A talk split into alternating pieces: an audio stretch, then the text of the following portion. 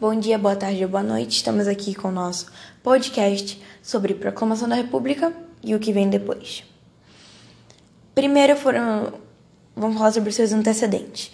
Em 1870 teve o surgimento do Manifesto Republicano, é, que, que trazia diferentes projetos de república, como positivistas, jacobinos e liberais.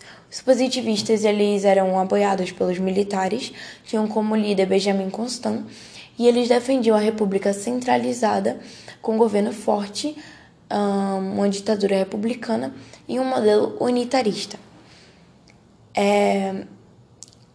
Já os liberais, eles tinham o apoio dos cafeicultores, seu líder era Quintino Bocaiúva, eles queriam um governo descentralizado, é, federalista, certo?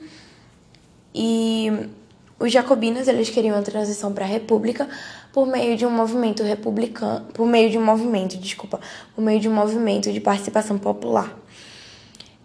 E eram liderados por Silva Jardim. Esse projeto foi o que não deu certo. Logo depois do surgimento do Manifesto Republicano foi criado o Partido Republicano Paulista, o PRP, que foi basicamente quem idealizou o Partido Liberal. E nessa época também ocorria muita tensão política entre esses três projetos, que principalmente porque eles cada um queria algo diferente. Então eles discutiam muito. Os problemas de Dom Pedro II. A questão militar. Um, houve a crise no exército pós-guerra do Paraguai, pois Dom Pedro ele tinha prometido dar terra aos soldados e libertar os escravos que participassem da guerra e voltassem vivos, um, mas ele não fez isso. Então, é, além disso, os, os militares que voltaram da guerra eles esperavam ser aclamados, homenageados, porém eles não tiveram o prestígio que queriam. Isso deixou eles muito irritados a ponto de protestarem no jornal, o que levou à quase prisão de dois militares, Sena Madureira e Cunha Matos. Porém, Deodoro da Fonseca, o Marechal Deodoro da Fonseca, ele se negou a prender-se na Madureira. Isso fez com que fosse demitido do seu cargo por Dom Pedro II. Uh, para avisar que só isso, isso de Deodoro ter sido demitido aumentou ainda mais a raiva dos militares. Agora a questão religiosa. É, principalmente na lei do padroado e do beneplácito. A lei do beneplácito dizia que Dom Pedro ele podia mandar na igreja, ou seja, ele estava acima das ordens do Papa e só, as pessoas só deveriam obedecer às ordens do Papa se Dom Pedro as aceitasse e concordasse com elas. E a lei do padroado dizia que Dom Pedro podia nomear bispos e, e também dar salários a eles como de um funcionário público comum. Por isso, é, o Papa Pio IX ele criou a sua bula papal, na qual ele, ele pedia a separação da igreja com a, maçona, a separação da igreja da maçonaria. A maçonaria era uma sociedade secreta filantrópica, inclusive Dom Pedro II ele fazia parte. Justamente por isso, ele negou, ele não aceitou a bula papal de Pio IX e disse que no Brasil é, as pessoas não poderiam segui-la. Porém, dois bispos foram contra a ordem de Dom Pedro II e seguiram as ordens do Papa, é, pedindo para os seus fiéis se separarem da maçonaria, etc. Isso levou à prisão desses dois bispos, o que deixou os um, religiosos contra Dom Pedro. Questão abolicionista. Em 1888, foi é, assinada a lei, a lei Áurea, que todos sabemos né, que é a lei da abolição da escravatura. E foi com essa lei que Dom Pedro perdeu as únicas pessoas que ainda apoiavam eles, que ainda apoiavam ele, que eram os latifundiários. É, que agora eles estavam com raiva de Dom Pedro, pois eles não tinham sido remunerados por terem perdido seus escravos. E eles também eram conservadores, então eles não concordavam com a Lei Áurea. É, em 15 de novembro teve a quartelada, onde Marechal Deodoro, Benjamin Constant e Quintino Bocaiúva se reuniram e destituíram, demitiram o líder do Conselho dos Ministros. Também foi nessa data que teve a tão famosa proclamação da República. E aí entramos no período da República Velha, que é dividida em duas partes: a República da Espada e a República Oligárquica. Oligárquica, desculpa. A República da Espada, ela é chamada assim porque foi governada por dois militares, Deodoro da Fonseca e Floriano Peixoto. Deodoro, Deodoro da Fonseca, o seu governo era positivista na maior parte. E na fase provisória houve diversos decretos de lei e também e também houve a tão conhecida crise do encilhamento de Rui Barbosa.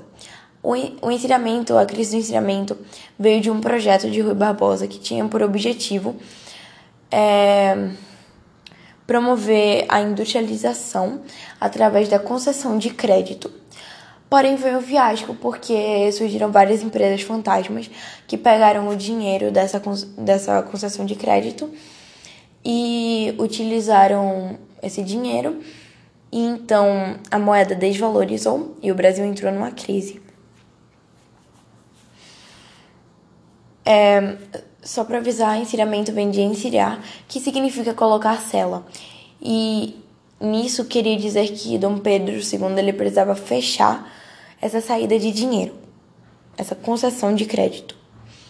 Já na fase constitucional, houve a Constituição de 1980 desculpa, de 1891, que ela foi promulgada, ou seja, ela não foi imposta. Ela era federalista, é, promovia, ela, ela teve três poderes, é, tiraram o poder moderador. Tinha também a separação do a separação da igreja com Oi. Desculpa. Desculpa, continuando. Houve separação na igreja com o Estado, formando o Estado laico que ainda está presente nos dias atuais. E também teve o voto aberto, também conhecido como voto de cabresto, em que apenas homens maiores de 21 anos, alfabetizados e que não fossem soldados ou do clero comum, poderiam votar, ou seja, minoria da população. Agora nós vamos falar dos problemas de Deodoro com o Congresso. Para começo de tudo, ele era positivista e o Congresso era liberal, como sabemos. E teve é, o fechamento forçado do parlamento, o que só causou uma repercussão negativa. E por que o, o parlamento foi fechado? Ele foi fechado porque porque os parlamentares eles aprovaram um, um projeto que limitava o poder de Deodoro como presidente. Então, Deodoro reagiu de uma forma é, autoritária, mandando fechar o parlamento, ok? E isso causou uma repercussão bastante negativa. Então, a Marinha, alguns. É, apenas alguns militares da Marinha eles apontaram os canhões para o Rio de Janeiro e ameaçaram bombardear a cidade caso Deodoro não renunciasse. Isso ficou conhecido como a primeira revolta da Armada. Então, Deodoro da Fonseca renunciou e o seu vice é, subiu. O governo de Floriano Peixoto, da chapa dos militares, já começou de forma errada, pois ele, pois seu governo era inconstitucional ou seja, é, estava de uh, não estava dentro da Constituição, já que é, de acordo com ela, os se um presidente renunciasse, o seu vice deveria assumir apenas de forma provisória até que houvesse as eleições. Porém, é, ele não fez isso e Floriano Peixoto ficou no governo de forma permanente até o fim dele. Enfim, Outra coisa que Floriano Peixoto fez foram as medidas populares, na qual ele, por exemplo, é, diminuiu o, os aluguéis e eliminou o, pre, o, eliminou o imposto da carne. E isso fez com que a sua popularidade crescesse. Além disso, ele era conhecido como Marechal de Ferro por causa das suas. É, por causa da sua firmeza de atitudes em relação aos seus adversários. É, nesse período também ocorreu a Revolução Federalista, que era que foi no Rio Grande do Sul entre dois partidos, o PRR e o PF. O PRR era liderado por Júlio de Castilhos e eles eram conhecidos como pica-paus por conta de suas vestimentas ou castilhanos por conta de seu líder. Eles defendiam a, o poder central, o poder, positivista centralizado. É, eles eles por todo principalmente por isso de ser um, de querer uma república positivista eles tinham apoio de Floriano Peixoto já o PF é, era liderado por Gaspar é, Gaspar Silveira Gaspar Silveira Martins e eles queriam uma república descentralizada com um maior, uma maior autonomia para o poder legislativo. Eram chamados de maragatos por sua vestimenta também e tinham apoio da marinha inimiga de Deodoro. Inimiga de Floriano, desculpa. Porém, é, Júlio de Castilhos, principalmente por ter sido apoiado por Floriano, ele ganha essa revolução. E tudo isso irrita ainda mais os, a, a Marinha, que novamente faz uma revolta da Armada, a segunda revolta da Armada, onde eles normalmente, novamente ameaçam bombardear o Rio de Janeiro, e dessa vez eles chegam a bombardear o Rio de Janeiro, dessa vez com a ajuda de, é, de alguns maragatos, mas é, Floriano, diferente de Deodoro, ele não. É, ele não. Desculpa. Ele não cede, ele não renuncia. Ele continua no poder. Principalmente por isso que ele é chamado de Marechal de Ferro. Então, no fim do seu governo, Floriano Peixoto deixa a presidência e começa a República Oligárquica. Oligarquia significa governo de poucos. E essa república também é conhecida como República do Café com Leite, porque São Paulo e Minas Gerais, eles eram eles eram os estados que estavam no poder nessa época. E São Paulo era conhecido como o principal exportador de café e Minas Gerais o de leite. Só que agora sabe-se que Minas Gerais também é um grande exportador de café. Então era basicamente por conta da política isso, e não com os países, com os produtos que eles exportavam. É... Porém, na política do café com leite, as oligarquias de São Paulo e de Minas Gerais, elas alternavam é, os seus governos, o, a presidência do país. Agora nós vamos falar do sistema político que é muito marcante nesse período, que é a política dos governadores. A política dos governadores é uma troca de favores entre o presidente e os governadores, é, que foi firmado esse acordo a partir do governo de Campos Salles. Hum, é, ela garantia um apoio mútuo e nem, os presidente, nem o presidente nem os governadores poderiam interferir um no governo do outro. E isso fazia. É, agora nós vamos falar do clientelismo. Clientelismo é um pouco parecido com a política dos governadores, só que era uma troca de favores e também de presentes entre governadores e os coronéis. E então, isso mantinha os governadores no poder. A, a política dos governadores mantinha o presidente no poder, né, pelo menos durante o tempo dele.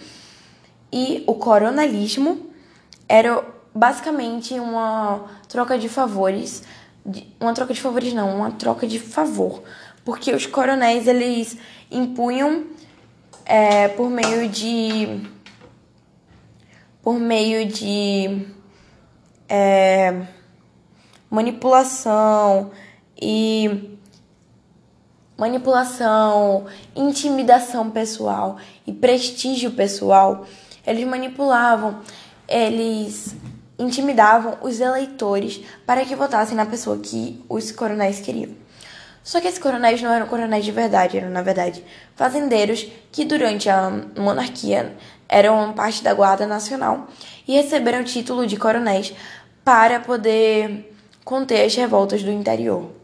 Eles receberam armas é,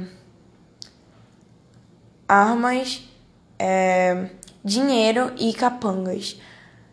E também essa guarda ainda existia naquela época e foi passada hereditariamente, então eles ainda eram chamados de coronéis.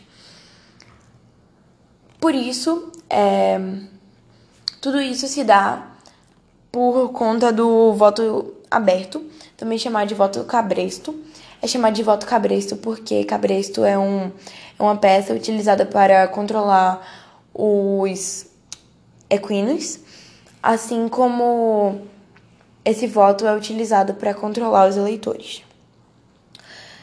No voto aberto havia muita manipulação e fraude, principalmente porque é, eles ele, é, os coronéis poderiam saber quem os seus eleitores votaram e conseguiam intimidar e ameaçar eles. Então, é, teve votos repetidos, votos de mortos, crianças, etc.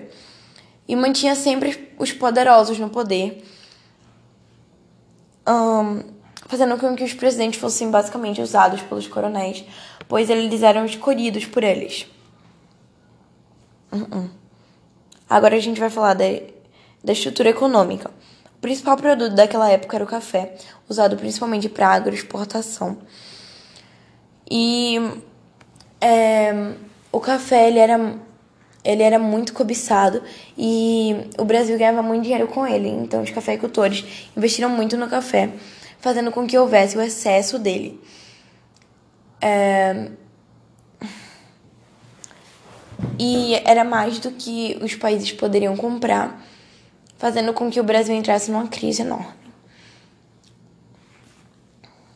Agora vou falar de, vamos falar agora de duas, é, dois movimentos, dois projetos importantes que aconteceram. Um é o Fundiloan, que é Fundiloan, que é o é um empréstimo que o Brasil fez, que o Brasil pediu à Inglaterra para poder pagar, ó, aquela crise do encilhamento de antigamente, é, que ainda devia, e o Brasil tinha 13 anos para começar a pagar e 63 para terminar de pagar. E o convênio de Taubaté, onde, onde era um plano de, de valorizar, um plano para, para valorizar o café era o convênio de Taubaté, onde São Paulo, Minas Gerais e Rio de Janeiro, eles fizeram um acordo na qual é, concordaram em o governo comprar as sacas de café excedentes, estacar, estocar e queimar. Isso fez com que os cafeicultores, eles, é, seus interesses continuassem sendo cumpridos, sendo feitos, e o café, o preço do café fosse estável, estabilizado, mas o resto da população é, teve que sofrer com o aumento dos impostos para que o Brasil ficasse em equilíbrio.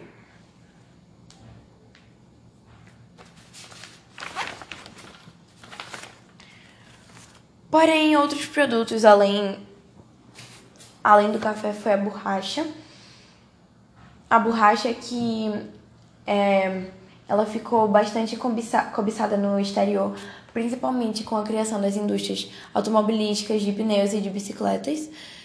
E é, o habitat da, da seringueira era o Vale do Vale Amazônico, então esse lugar também ficou muito conhecido e muito desejado.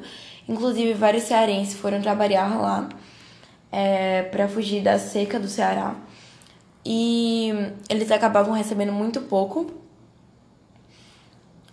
E enquanto isso, os seringalistas eles enriqueciam. Esse ciclo da borracha ele tinha como líder Eduardo Bueno, que era um seringalista famoso. É, o esplendor da borracha durou de 1898 até 1910, onde ficou com mais de 25% do, da quantidade de produtos exportados do Brasil, ficando em segundo lugar apenas para o café.